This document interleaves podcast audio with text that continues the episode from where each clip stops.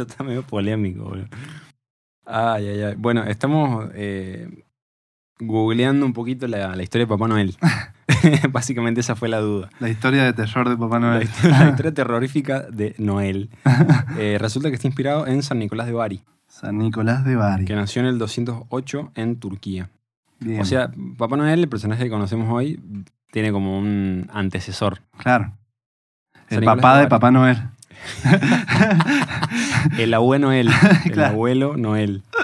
Malísimo. Eh, bueno, no, no, escuchate, este parrafito es muy chiquito. Dice, la leyenda de Nicolás de Bari. Su relación con los niños nace en una de las historias que indica que alguien acuchilló a varios niños. Joder. Entonces, el, el santo rezó por ellos y obtuvo su curación casi inmediata. Pero además, Nicolás tenía especial inclinación por los niños. Epa. Raraza la descripción, brother. Mm, Ay. Medio extraño todo.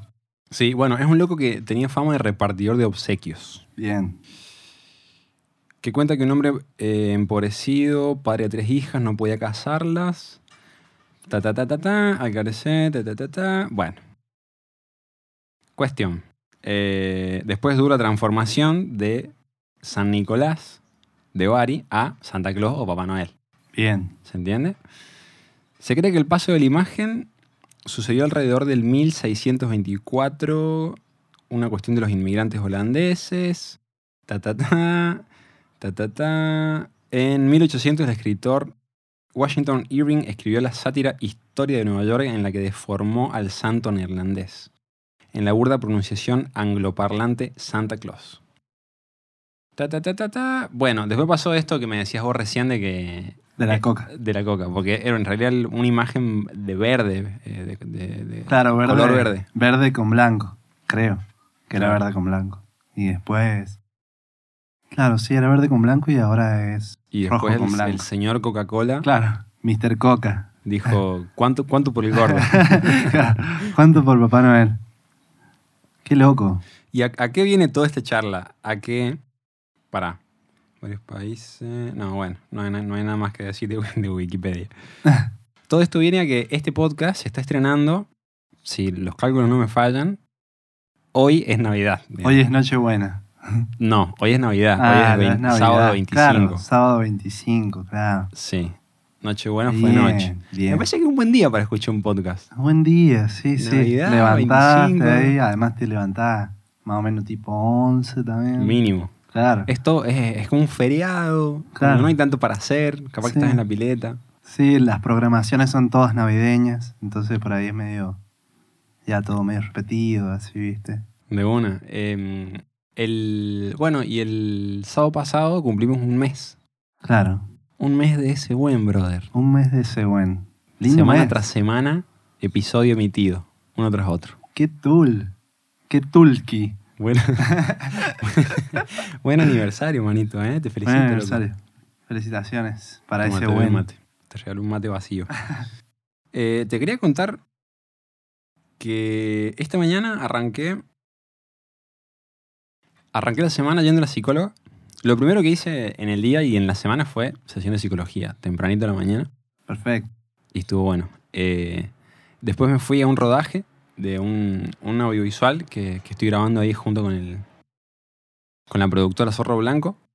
Y grabamos dos cancioncitas con Simón Pérez, que le mandamos un abrazazo gigante. Abrazo para el Simon. Nada, un equipo muy chingón, muy, muy profesional, muy, un equipo con roles definidos, con buena calidad de equipos. eh, va a quedar algo muy, muy lindo, sinceramente. bien, ya, qué ya- tengo ganas de, de escucharlo, de verlo. Qué bien, lindos registros además. Lindas canciones, lindos registros. todo complementado. Sí. Y hablando de lindas canciones, estoy maravillado, hermano, con, con Bosque Azul. El otro día escuché la, por primera vez el temita, la, la mezcla. Yo creo que para cuando este episodio esté arriba, no sé en qué estado estará ese tema. Y me parece que ya va a estar afuera. Ya va a estar afuera. Sí, sí, bueno, va vayan, por favor, pausen, sálganse de este podcast, ¿qué hacen acá? Y vayan a ver eh, Bosque Azul, que tiene videoclip Tiene videoclip. y es una tremenda canción producida por mi compadre acá, Ivo. Tremendo, gracias. Muy chill, muy sexy, Gracias. un tema como, mm, no sé, me, me hace algo así. Tema sensual. Ajá, un tema Sí, sensual. sí. Bueno, cabe aclarar y, a- y nombrar que vos estuviste también en la parte de la producción eh, visual. Sí, visual yo- se diría, ¿no? Sí, yo- o sea, yo hice un- unas tomas Mm. con, con la cámara. Una Acompañó cámara ahí. con, con forma de celular. cámara con forma de celular. Nosotros ah, tenemos esas cámaras. Esas cámaras que tienen Son forma- raras. Cámaras que, que- que reciben WhatsApp. digamos. claro. Se hace lo que se puede con lo que se tiene. Claro, manito. De hecho, hace poco vi un video de, de un loco que yo sigo que se llama Rubén Go, no, Rubén Wo, Ajá. que es un, un grosso del audiovisual, da cursos y todo. Sí, Es un vi. español, muy, muy piola, muy piola, gente linda. Y la cuestión es que el video que vi, que me saltó de sugerencia, se llama La cámara no importa. Ahí va. Y un poco desarrollaba esto de que el equipamiento se va a ir escalando con el, con el uso y con el tiempo, con la inversión de tiempo, esfuerzo, trabajo, Claro. dinero, obviamente. eh, pero la, o sea, puedes hacer con lo que tenés y puede estar muy bueno igual. Sí, man. Además te pone en juego la creatividad también, ¿no? Cuando tenés así algo medio... Límites. Claro, medio limitado. Decir, bueno, Sí. ¿cómo hago esto? Digamos. Sí. Está bueno. Además de todo eso, eh, es como que se empiezan a acumular después muchas cosas y esperás hasta que sea todo de una determinada manera, capaz se empiezan a acumular las cositas que querés. Bueno, en mi caso, sacar, por ejemplo, música, ¿no? Se empieza a acumular música, música, música. Bien. Y ya después todo un bolón que hay de cuál saco, porque capaz saco una música que ya hace un año estoy grabando y ahora estoy tocando y componiendo otras. Entonces también quiero sacar esas que estoy componiendo. Entiendo. ¿Y- Como- ¿Y, cuán- y cuánta, o sea, cuántas canciones tenés acumuladas, si, si pudieras tirar un aproximado? No, son un montón. Jugátela, jugátela. son un montón. Deben ser como. Mirá que le juego a la quiniela hoy. Deben ser como 50 canciones, me parece. 50 canciones. 50 canciones que se podrían estrenar, que se podrían. Sí.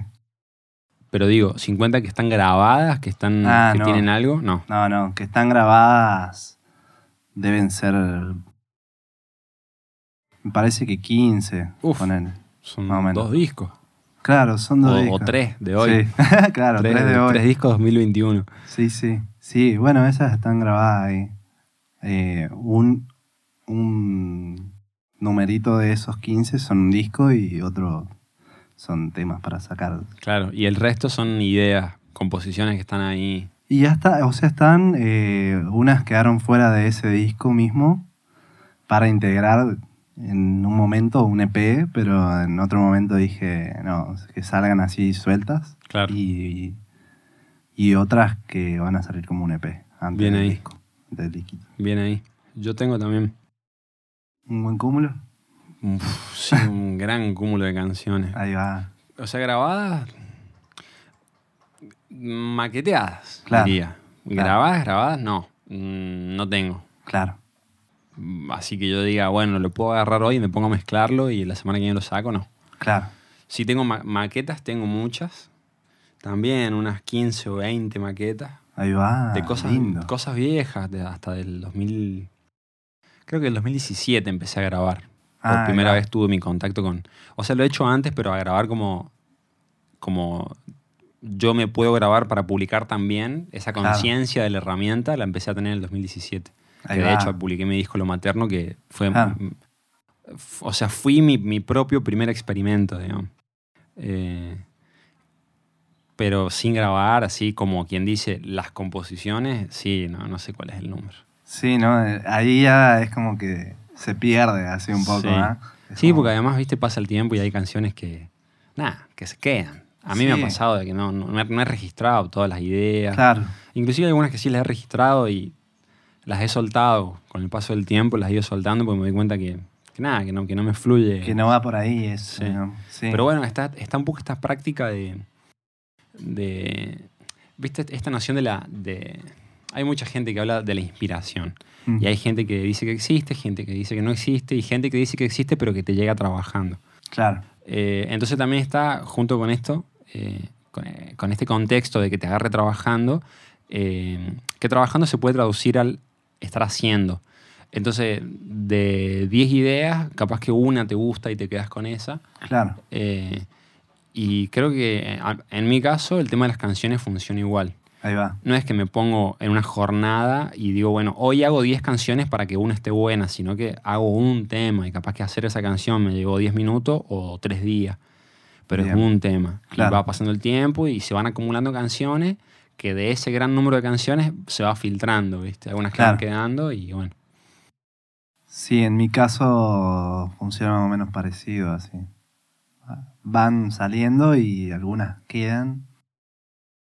O sea, algunas van para el registro y otras van para, para ese momento, capaz, ¿entendés? Que a veces hay canciones que salen porque eh, hay que decirnos algo ahí en ese momento, digamos, y, y salen y quedan ahí, digamos, pero no, es- no es para...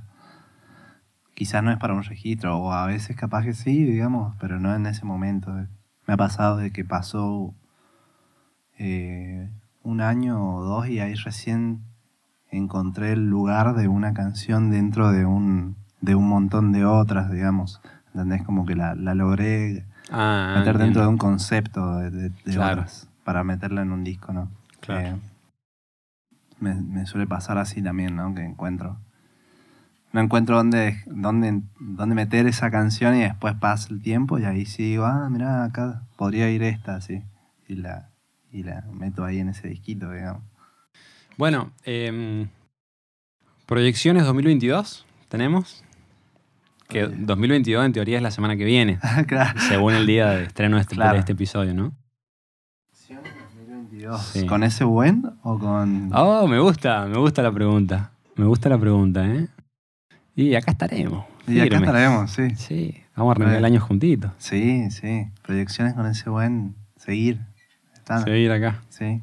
Sí, es un, un espacio para compartir la que vamos viviendo en el Claro, día a día, digamos. sí, sí. Un lindo espacio. Eh, proyecciones también a nivel vida. eh, seguir vivo. Sí, bueno, a ver. Número uno, Número seguir uno, vivo. Seguir vivo. Número dos, seguimos con ese buen. Claro, seguimos con ese buen. Ya son dos interesantes. Son- son- ¿Tres? ¿Cuál eh, tres. eh, seguir vivo y con salud. Ah. Bien, si se puede, con salud. Con salud. Eh, no, y a nivel proyectos así más eh, artísticos, eh, sacar otro videoclip, Ok, eh, sacar un EP también. bien. Eh, ¿Tenés fechas? ¿Tenés material? sí, el material del videoclip eh, todavía no está armado, pero, pero está la, o sea, está grabada la música, digamos. Ok. Todavía le falta, Falta la visual. la visual. Que estaría en producción en enero. Estaría en producción en enero. sí. Bien. O sea, ahora en diciembre está saliendo Bosque Azul. En enero sale otro que se llama. ¿Se saber el nombre? Se llama. ¿Cómo es que se llama? Se me fue el nombre de este. Eh, no, no me acuerdo. No me acuerdo el nombre. Es que es una de esas canciones que le pusiste varios nombres, ¿viste? Sí, sí, sí. y ya no te Sí, acordás hay canciones que tienen cinco cuál es, nombres. Sí. Sí. Y que, Eh. o sea, al final lo publicas con un nombre y le terminás diciendo de otra manera. Y le decía de otra forma, claro. Nosotros con los lirios le decimos a uno el inglés El o el. Beckham. El Beca, muy bueno. ¿Y cómo se llaman? Y en realidad se llama. eh, ahora se llama. Es momento de cambiar, me parece que se llama en ahora. inglés. Pero antes se, antes se llamaba It's the Only Way of Change. Of Change. Ajá. Ajá. Of Change, o sea, es la única forma de cambio. De cambio. Es la única forma de, cha- de cambio. De cambio. De cambio. Tremendo, manito. Bueno, enero videoclip, eh, diciembre videoclip, enero videoclip. Enero videoclip. ¿Y cómo sigue? Y si. Si llego, si llegamos, porque ya, o sea, no corre de, de solo de mi cuenta, sino que corre con, con personas terceras. Eh, sacar un EP, EP videoclip, digamos. Bien, como hermoso. Me encanta ese plan. Sí, sí, lindo plan. Eh, ese sería de febrero. Y después eh, seguir sacando singles hasta mediados de año que salga el disco. Ahí me gustaría sacar el disquito. Ok. o sea, video- dos videoclips, EP, Eh, que EP. a la vez es videoclip, Calapés y videoclip. y después disco. Y después disquitos. sí. Y unos singles, dijiste. Y unos singles entre medio. Qué caudal, brother, ¿eh? Sí, sí, que salga con todo ahora. Claro. Y es que yo me animé también un poco a esta parte de lo visual, así, tenía un poco una cuestión ahí como, no sé una vergüencita, pero un, como un, un- ahí alejado estaba, digamos, no, no sabía que, que me podía meter, digamos, Claro. todavía. Te referís a vos conectar con, con Claro. saber hacer, con aprender a editar video. Sí, y, y animarme a, a hacerlo también de, o sea, más allá de si yo lo hago, a hacerlo eh, con alguien más, ¿no? Porque solo sacamos uno Ah, con, con la banda, pero no me, eh, no me animaba yo como solista a decir, bueno, a ver, me Ah. voy a meter a este mundo y lo voy a, Sí, voy a sí. indagar. A, a- a tomar las riendas del proyecto, digamos. Claro, sí, sí. De una. Sí, eso tiene. Es como el, el fenómeno del, del- del- del tenista que está con la presión de estar jugando solo en la cancha. Claro, mal. Lo- lo- o sea, lo sé porque es un comentario, es algo que se conoce dentro del deporte y, y por la vivencia de, de mi hermano en su época de tenista. Me, me acuerdo de ver cómo hay algo como una cosa que convivía con él adentro de la cancha, de, de que estaba sosteniendo ahí toda una cuestión solo, ¿viste? Claro, Eh, y creo que en el proyecto de solista musical pasa lo mismo. Ah, pero para mí ese fantasma ha sido más temer- temerario o, o le, le he temido más cuando, cuando no cuando todavía no era no fui consciente de que en realidad estaba trabajando en equipo a pesar de que yo llevara Claro. el proyecto. Es como que tenía la idea de que por ser la cara visible era como todo yo, muy muy egocéntrica mi Sí. forma de verla de ver la cuestión. Y en realidad después me, me di cuenta de que estás trabajando con gente igual, digamos. Sí, sí, es un haces equipo. Capaz que el equipo va mutando porque al no ser una banda fija, eh, o, o así estés vos solo tocando con un solo instrumento, con una pista, que no hayan más músicos o músicas, eh, siempre hay un equipo que, que- que está bueno que, y que se forme igual, porque no, no puedes abarcar todas las aristas. digamos. Sí, no. O sea, siempre además viene muy bien eh, una perspectiva de afuera de Sí. lo que uno está viendo, porque Sí. es como... Bueno, no, me pasó en el, en el video, ¿no? De, de las tomas que grabaste vos.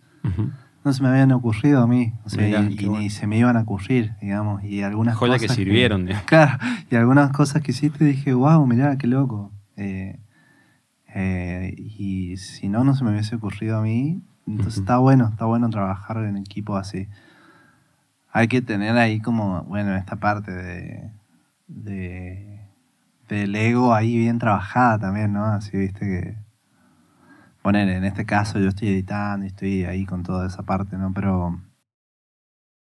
Pero si se hiciera con alguien más ese trabajo, esa otra persona también te va a decir, che, mira, me parece que esta es la que va y esta no va, qué sé yo. Y ahí uno tiene que ser consciente de que la otra persona también eh, puede aportar y no de que solo uno, sino no nos vamos a dejar permear por esa información. que ¿Y nos cómo, y cómo te está yendo con, con el trabajo de edición?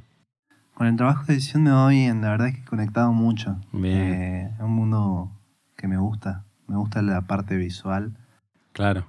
Me gusta crear desde ese lugar, como que es una creación muy explícita, así, viste, todo el tiempo. Eh, Es, es técnica creativa, ¿no? Claro. Como incluye mucho tecnicismo claro, y, y mucha creatividad a la vez. Yo sí, sí te, te, te vi y te, te sentí muy conectado con, con esa parte y también quiero hacer la, la observación de que sos muy cinéfilo. sí. Y en ese sentido puede no tener que ver o puede tener mucho que ver porque es como, no sé, hace poco escuchaba el- un podcast de, bueno, de Aprender de Grandes, que estaba, no me acuerdo el nombre del de la escritora, pero ella eh, también enseña, da, da- da talleres que tienen que ver con la escritura y hacía el comentario de que para escribir hay que leer. Ah, y claro. el- la loca decía, o sea, porque le preguntaban, bueno, eh, contame, si yo quiero empezar a escribir, ¿por dónde empiezo? Y ella decía, y no tengo ni idea por dónde empezar, pero el, el que, el que crea que va a escribir sin leer primero, eh, está muy errado Claro. por dónde empezar, digamos. Claro, Al menos ese es el puntapié que ella proponía. No digo que sea al 100% así, ni qué sé yo. Eh, pero en este caso creo que aplica un poco, de que Sí. vos has consumido tanto desde lo visual que a la hora de entrar en la, en, en la parte creativa vos de lo visual, eh, nada, estás ahí como un poco más suelto, ¿viste? O- Sí, O, o- o no suelto porque por la parte técnica que, que incluye, eh, pero sí puedes tener un poquito más en claro hacia dónde vas, ¿viste? O previsualizado. claro. Es que sí, sin duda es así. Por ejemplo, estos dos ejemplos que has, que has dicho, eh, me, han, me han tocado los dos porque el- a la hora de escribir eh, me pasó de no, no haber leído mucho, por ejemplo, poesía. Y estaba, estaba escribiendo ya poesía y decir, "Mm, no, voy a leer, así como eh, tomar la iniciativa de leer primero y consumir poesía para, para entrar en ese mundo, ¿no? Porque no, nunca había, nunca había entrado, o sea, nunca había entrado en un mundo, por ejemplo, de, eh, ¿cómo decirte? En las- el- como en lo mismo que pasa en las películas, que te crean ya directamente una, una atmósfera eh, una persona, ¿me entendés? Te está creando una atmósfera en la que vos entrás y si te copa, te copa, si no te copa, no te copa, pero te hace entrar en una atmósfera, ¿no? Y en la, en la escritura me pasó lo mismo, empecé a leer mucha... eh, leí mucho Borges, leí mucho Cortázar, Pizarnik, eh, Full Argentina. full Argentina, sí. Sí. Eh, también había leído a Juan Gelman, creo que, es, que se llama. Hellman. Eh, y nada, o sea, cada persona te, te gesta un mundo en su libro, ¿no? Eh, y me pasó encima de tener eh, los libros que son eh, casi toda, por ejemplo, de Pizarnik, su obra poética, de Borges también, y vas viendo los distintos mundos de cada libro, ¿no? Y eso creo que es la parte que, que me sirvió, que me, que me llegó, más allá de, de si yo leo para saber cómo es que se escribe o para saber cómo es que se estructura Claro. o qué sé yo, sino saber qué es lo que me hace sentir, digamos, que, que yo esté leyendo eso. Sí, pero a la vez hay una cuestión estructural Sí. del método que lo Claro. vas mamando. Lo vas creo mamando. que es necesario para, para poner en contexto eh, un mensaje que necesita de un contexto para ser transmitido. Claro, sí, Porque el, el lector, eh, o sea, pensándolo como lector, necesito que el mensaje me lo entreguen en un contexto que yo entiendo o que interpreto sí, para poder recibir ese mensaje, porque si no, está bien, se vuelve art- arte súper abstracto, que está bien, hay gente Claro. que lo valora, pero en el común denominador de la lectura, ¿viste? Se necesita, creo, un contexto. se necesita, sí. Bueno, de hecho, eso, eso que decís me pasó con la, la parte de la novela, eh, que de hecho se la pasé a tu papá. Sí, te, iba a preguntar, ¿qué, qué onda eso? ¿En, en qué Y, eh, quedó? quedó ahí, o sea, me- entré en otros procesos creativos y, y lo dejé un poco de lado, digamos, pero eh, se la pasé a él y él me dijo, mira, está buenísima la novela, pero estructuralmente necesitas cambiarle muchas cosas para que se entienda, ¿me entendés? Porque es eso, él sabe eh, de- desde un lugar más, de, más desde ese lugar, ¿no? Desde el Sí. conocimiento estructural, desde el conocimiento de, no solo estructural, sino de eso, de cómo, cómo brindarlo al conocimiento de la otra persona, ¿entendés? Entiendo. Es una Eh, buena guía en ese sentido. Es una buena guía Sí, porque... mi, mi viejo, mm, así que pa- para comentar un poco el contexto, mi viejo es escritor de hace, de hace muchos años. Eh, nada, y, pero no, no- no solo escribe o ha escrito, sino que ha estudiado mucho la, la técnica, la, la- la- la- la cuestión técnica, si se puede Claro. decir. Ha sido alumno de, personas que, entienden mucho el tema, ha, concursado a nivel concursos nacionales e internacionales de novelas, de cuentos, bueno. eh, y también hace este trabajo de, proporcionar una guía en cuanto a la edición de los textos y bueno, un- una especie de acompañamiento. Y nada, todo esto lo digo porque quiero llegar en realidad a este comentario que él me hizo. Me, a, a mí me, me enseñó a hacer esta diferencia en mi cabeza. Me dijo, ¿vos querés que haga? Perdón, dice, no es lo mismo hacer eh, una evaluación de esta novela que me llega como crítico literario que hacerla como editor. Claro. Es un poco lo, lo que me comentó que, que él sintió de, de la propuesta que le diste vos, ¿no? Que no no es lo mismo ser crítico literario, por ejemplo. Soy crítico literario de fantasía. Entonces yo puedo leer y saber si este es el, el- el nuevo Harry Potter de- del 2021, Claro. porque conozco mucho de lo que es esta rama, esta temática, este, este género se llama- sería. sí, género? un género. o ser editor, que ya es una cuestión más técnica de la estructura toda, más Claro. allá de la sustancia que tenga y del género en el que esté. Sí, sí, sí, e- eso, tal cual, mirá qué loco. No me lo había planteado desde ese lugar, pero. pero sí, o sea, esa parte, claro. Esa parte es la que. la que hace que llegue, la que hace que entre a- al. a sea quien sea que lo lea, ¿me entendés? Eh, o sea, podés ser muy fan de las novelas como no, pero lo lees y entendés qué es lo que está pasando, no es un, no es un jeringoso así, ¿entendés? Lo que está escrito.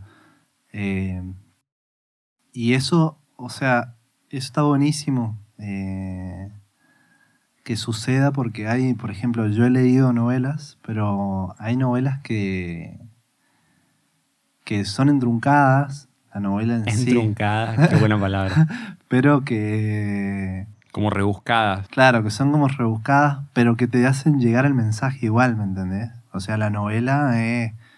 Vos la lees y estás como ahí medio. No sabes qué está pasando bien, pero esa es la. O sea, cuando pasa eso, realmente el que lo ha escrito te quiere hacer llegar esa sensación. Te quiere hacer llegar la sensación de que vos no sepas qué está pasando y que se resuelve más adelante y así. Y bueno, y esa parte es la que aún a mí eh, me, me faltaba gestarla, ¿no? Bien. De- porque he leído, pero no esa parte de la novela no he leído tanto tampoco. Claro, ahí está la diferencia entre, entre hacer salir la sustancia que uno tiene, el germen, que es la idea, y, y el cómo eh, gestar el- ese entramado, ¿no? Claro. Eh, me hace acordar un poco a, a este proceso que se da en, en la producción musical también. Sí estamos grabando, ¿no? Joya. El episodio pasado nos pasó de grabar media hora de una charla muy linda y no lo estábamos grabando. Y bueno, al final ese episodio terminó en la basura. Suele pasar en todos los procesos creativos. Me has hecho acordar un poco la- al proceso creativo de la música, en el que también sucede, eh, bueno, por ejemplo, cuando trabajás con un, con un productor, eh, de que vos sacás de, de vos el germen, la sustancia que puede ser, bueno, voy a componer una canción. Y haces tu, tu, tu, tu canción con su letra y su armonía. Y Bien. chao, ahí está el germen. Y de ahí en más empieza el entramado que es producir la canción Claro. con una sumatoria de elementos, de sonoridades, ahí empieza otra búsqueda.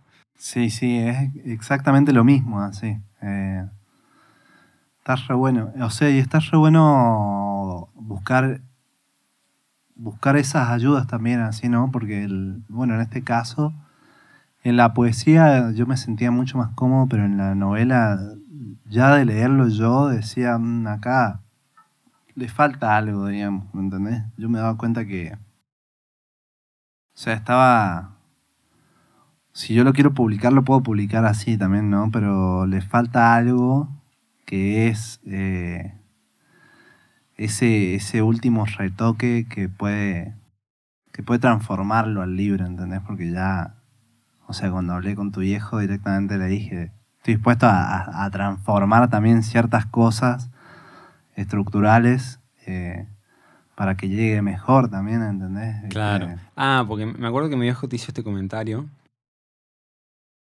Eh, comentario. eh, una buena pregunta que es. eh, Mm. pasa que es, es posta. O sea, yo puedo escribir algo y publicarlo hoy. Sin, Claro. sin corregir nada. Sí. O sea, no, no hay una ley que dice que tengan que corregir, digamos. claro. Entonces está, está buena la pregunta de, de en qué instancia crees que está el libro y, y- y qué estás dispuesto a hacer, digamos. Para, Claro. ¿qué, qué, qué, qué- qué- qué querés en cuanto a la corrección? ¿Estás dispuesto a reescribirla toda la novela?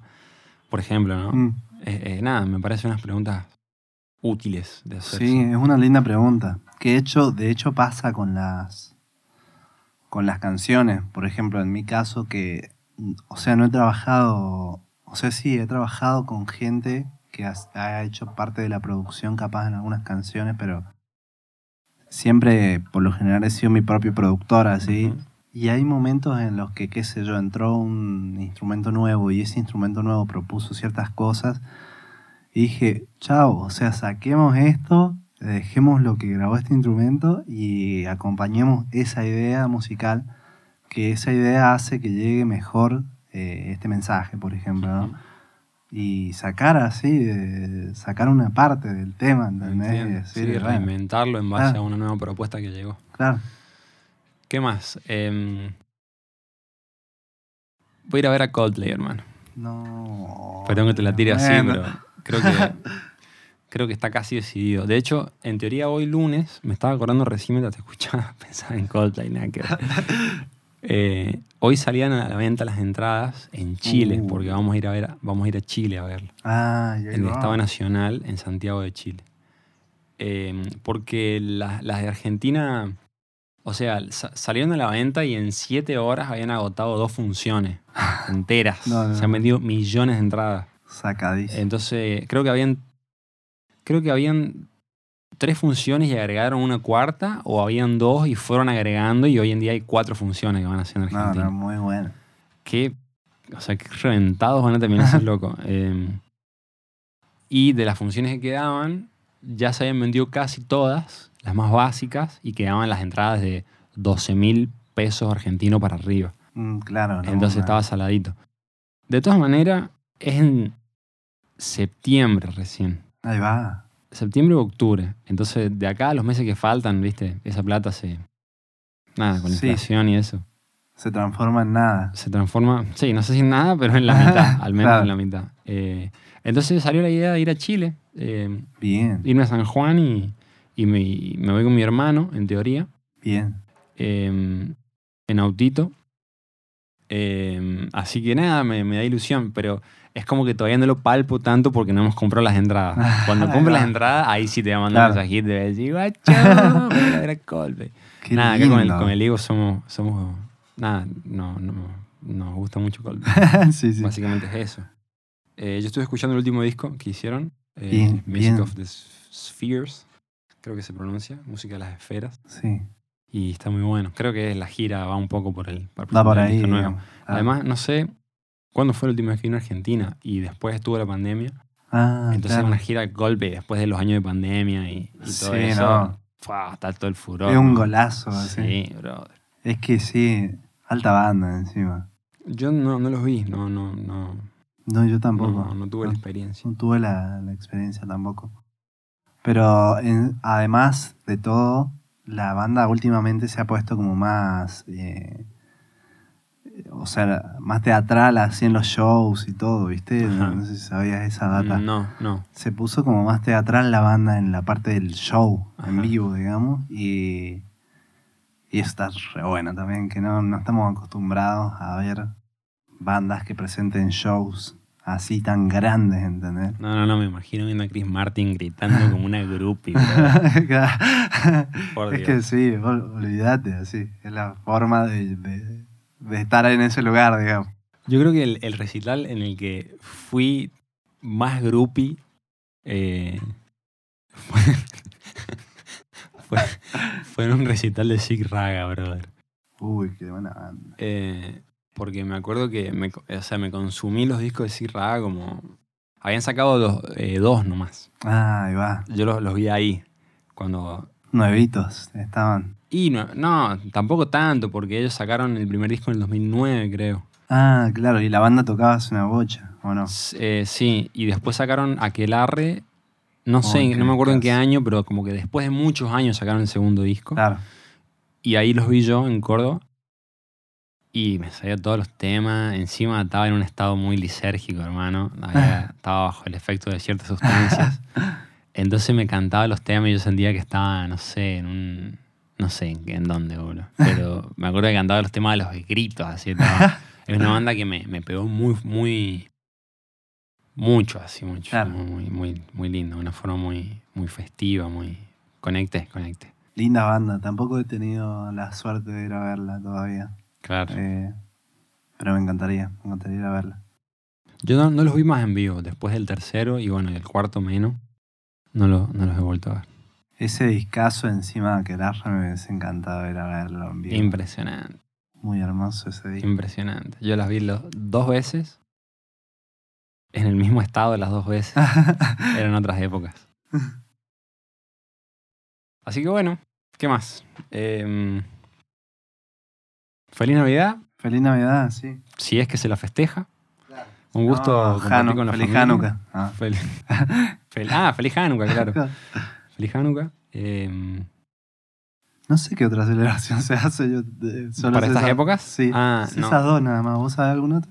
mm, no, hablando así como un antagónico o primo hermano de Navidad, Mm, claro. Porque Año Nuevo es como Año Nuevo en todo el mundo. Claro. Que un poco hablábamos de eso, ¿te acordás del Sí. episodio que no se grabó? así que nunca lo sabrán. Eh, pero no, eh, no sé, Hanukkah, Navidad. eh, No, me parece que no hay ninguna otra. a ver, Y año, año nuevo es año nuevo para cierta parte también. Porque el año nuevo, el año nuevo chino se Sí. celebra en otra época del año, ¿no? ah, no sé. Creo que se celebra como, no sé si en marzo, por ahí. Ah, ta, Parece ta, que estoy ta, mintiendo igual, ta. Wikipedia, Claro. por favor, ayúdenos. pero se celebra más o menos por ahí. Es lindo. ¿Sabes que me hicieron un comentario de, de ese buen que les había gustado mucho? eh, la parte de- que hablamos del cyborg. Vos sabés que hace dos días me hicieron un comentario sobre ese buen y me hablaron también de, de ese episodio, del primer buen. Se ve que es un episodio que tuvo ahí su repercusión. Sí, sí, tuvo lindas repercusiones. No sé si comentamos de, de vuelta sobre eso, pero justo cuando me hicieron el comentario les dije que cómo es que se llamaba la persona que era el cyborg, ¿no? Eh, y les conté de, de una asociación que tienen con él, él y otros cyborg más. Y una de las cyborg le conté y no, no lo podían creer porque es una cyborg que es muy famosa, que es artista, y que la ella es como que se implantó algo en el cerebro. Ajá, wow. si empieza así la historia. ella, ella tiene, o sea, ella es bailarina, es, eh, hace danza, trabaja con su cuerpo.